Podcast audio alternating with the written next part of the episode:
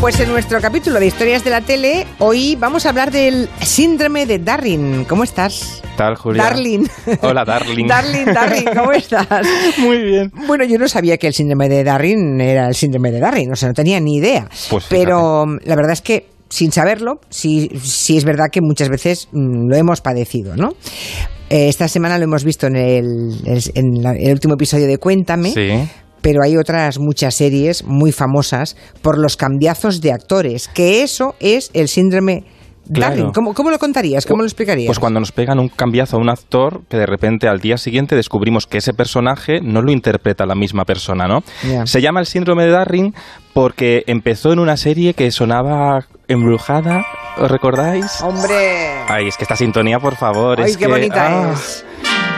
No me acuerdo cómo se llamaba el primer prota, el marido. Dick York, que se llamaba Darwin, de ahí Sí. el nombre, y ¿Eh? el actor era Dick York, que tuvo que dejar la serie en el año 69 porque tuvo un accidente a caballo en un rodaje de una película y las lesiones de espalda le impedían rodar Ah. como necesitaba la serie. Entonces fue sustituido por otro Dick, por Dick Sargent.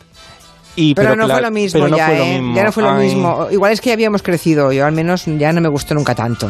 Tú lo echaste de menos, Yo eso. le eché mucho de menos al primer Darwin. Sí, Pero sí. todavía no habías nacido en el año 69, Julia, Yo por que va, favor. bueno, lo que faltaba. Lo habrás visto en el archivo después. Sí, claro, como tú.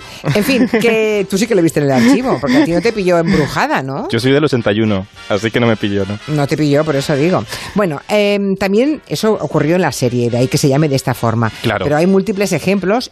Si algún oyente quiere Eso. recordar en voz alta algún ejemplo de cambiazo que le llamase la atención, 638-442-081.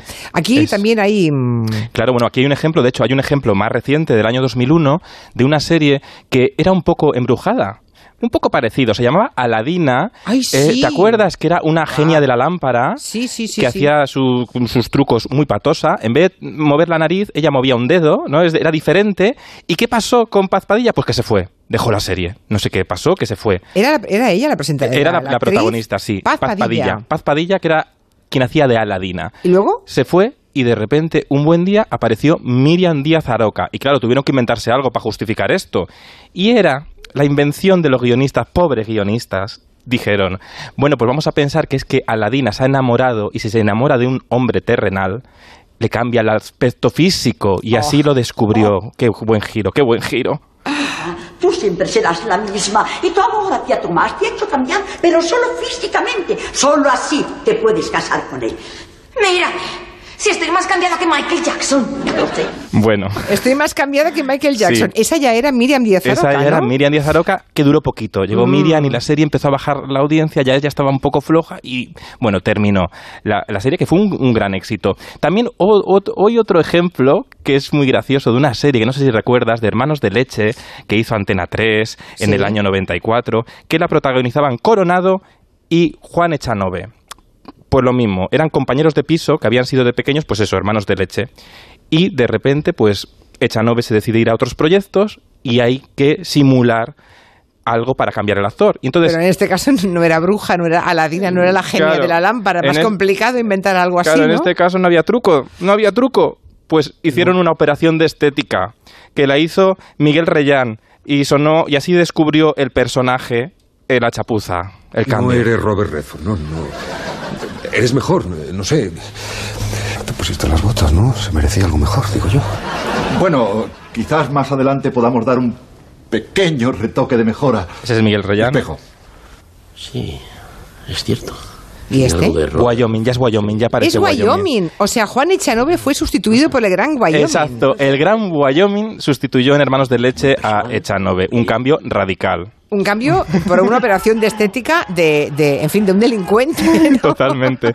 Fue la cosa terrible. Bueno. Bueno. bueno, Pero yo creo que uno de los casos más recordados, que lo recuerdan mucho los oyentes, nos lo tuiteaban antes, es el príncipe de, de Bel Air, cuando a la tía de Will Smith, de repente, de la noche a la mañana, pues se cambia de actriz.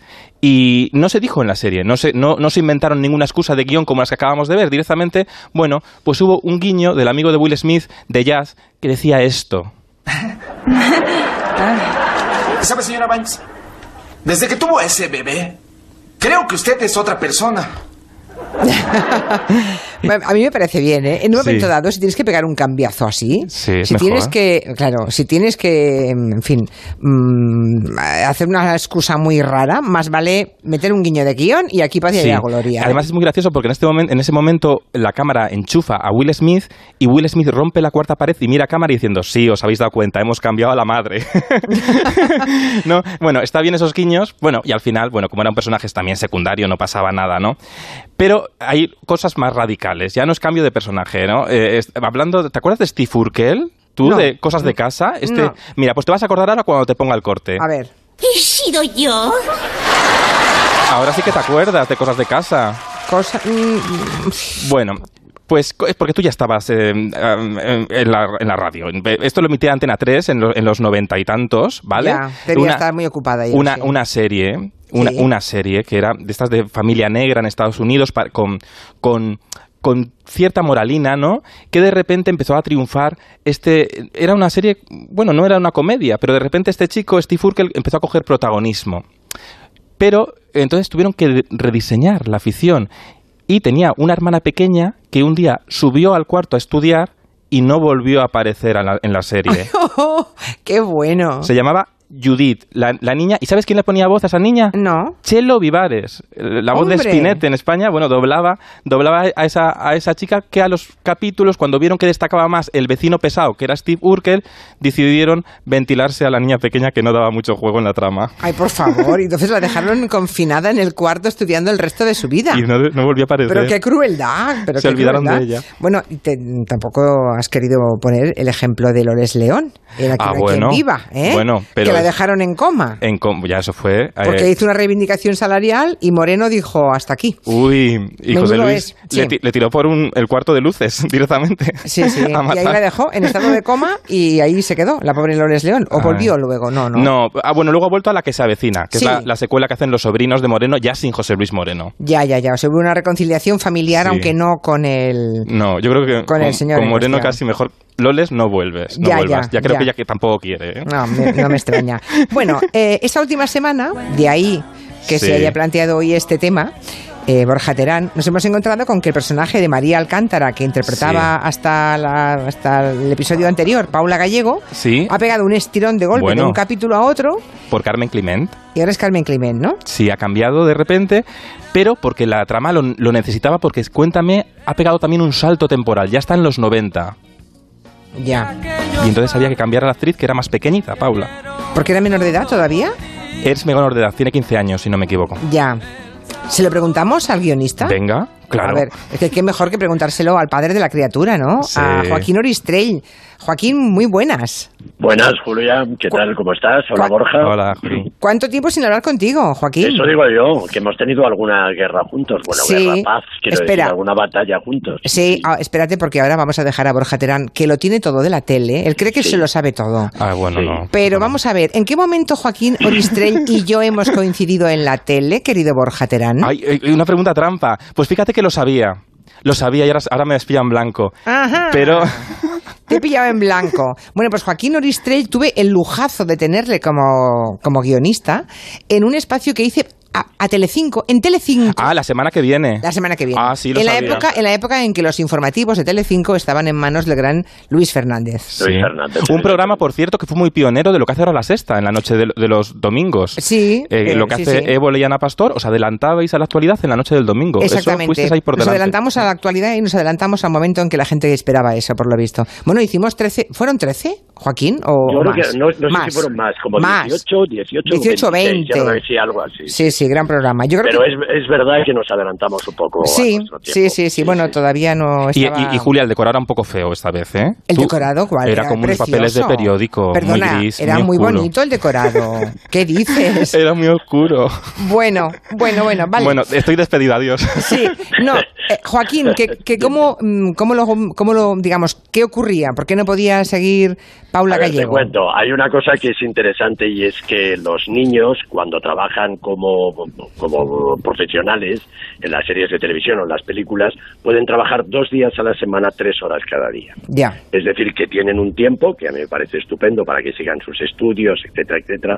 Entonces, este personaje, el personaje que ha defendido estupendamente Paula Gallego, es una gran actriz, pues teníamos que tenerlo muy en pildoritas, porque era imposible avanzar. Si nosotros queríamos contar los 90 desde una chica de la edad que ya tenía el personaje, 18 años, con todas sus historias que tienen que ver pues con sus estudios, quiere ser médica, quiere tener bueno sus primeras relaciones sexuales, su primer, bueno, claro, era muy difícil.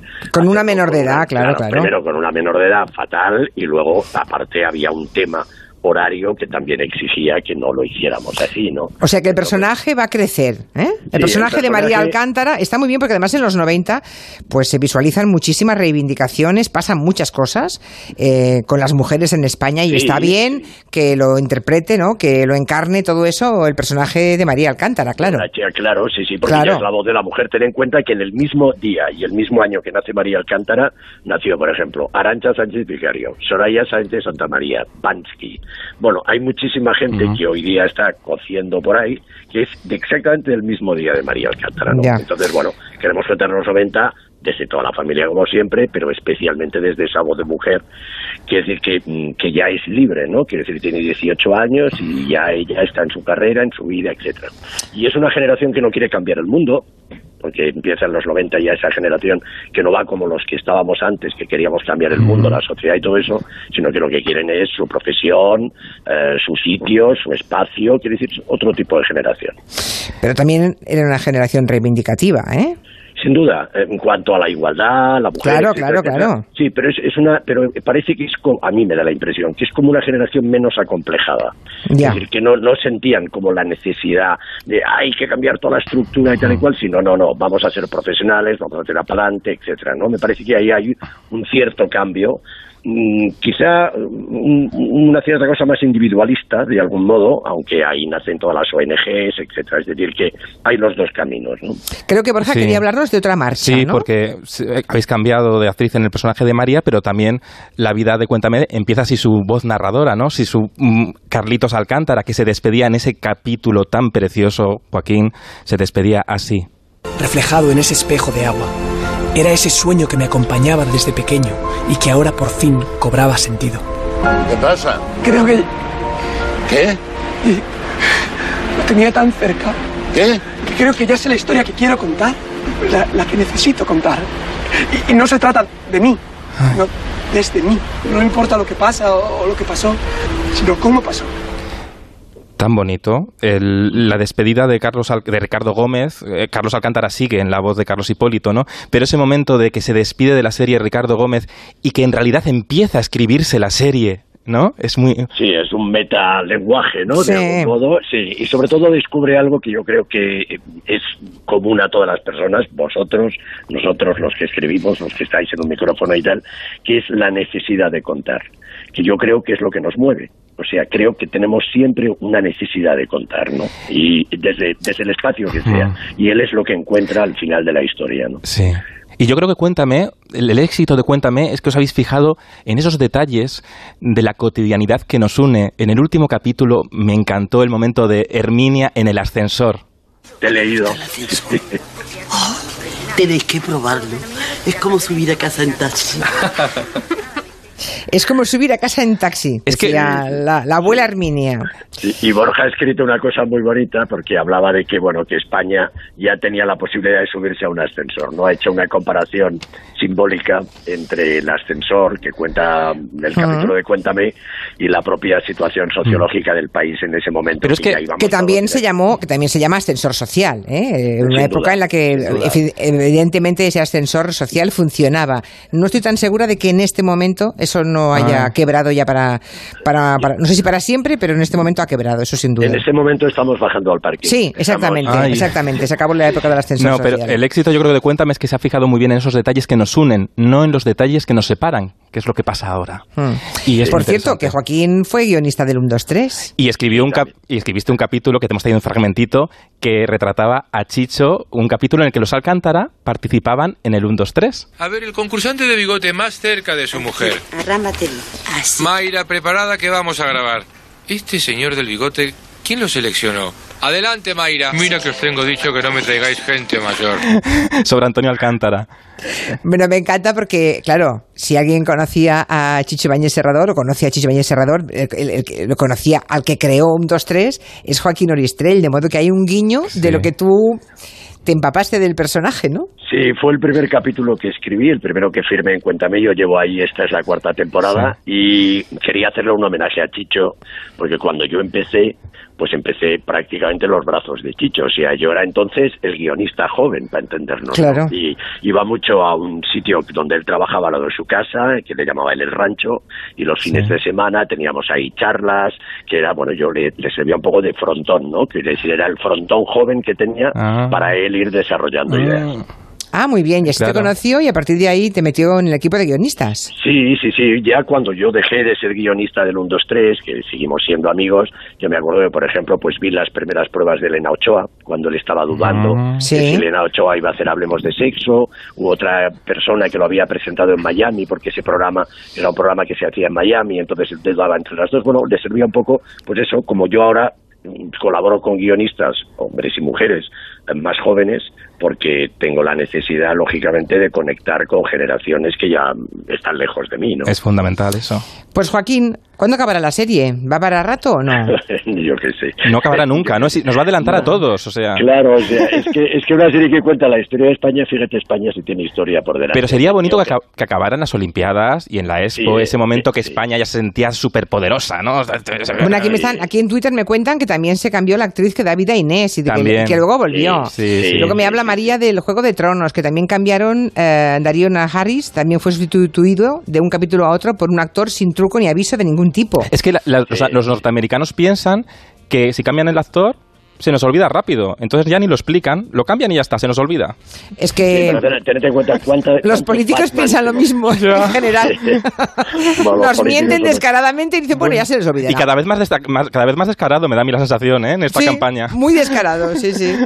Bueno, Joaquín, pues un beso, me ha encantado saludarte. Lo y mismo. a ver si mm, trabajamos juntos otra vez. Nunca se Yo me encantaría. Vale, me pues venga, encantaría. pues venga, Llámame vamos. cuando quieras o yo te llamo. Sería una buena mezcla, ¿eh? Una buena mezcla. Un abrazo. Hasta Vale. pronto. Hasta luego. chao. Bueno, pues sí, aquí están hablándonos de un montón de cambios, ¿eh?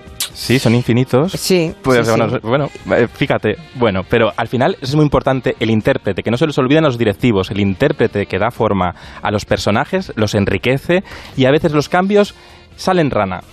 Que eso no se olviden a los jefes, que no somos un número. Sí, a veces salen ranas, sí. Sí, sí, y a veces salen bien, ¿no? Sí. Y hacen que se olvide rápidamente, pero es difícil que un personaje que ha calado con otro rostro siga adelante. Muy Aunque complicado. en este caso la chica de los Alcántara está más que justificado. Está más claro. justificado y va a funcionar muy bien. Sí, estoy segura. Un abrazo. Hasta la semana que viene. Adiós. Adiós Borja. Noticias.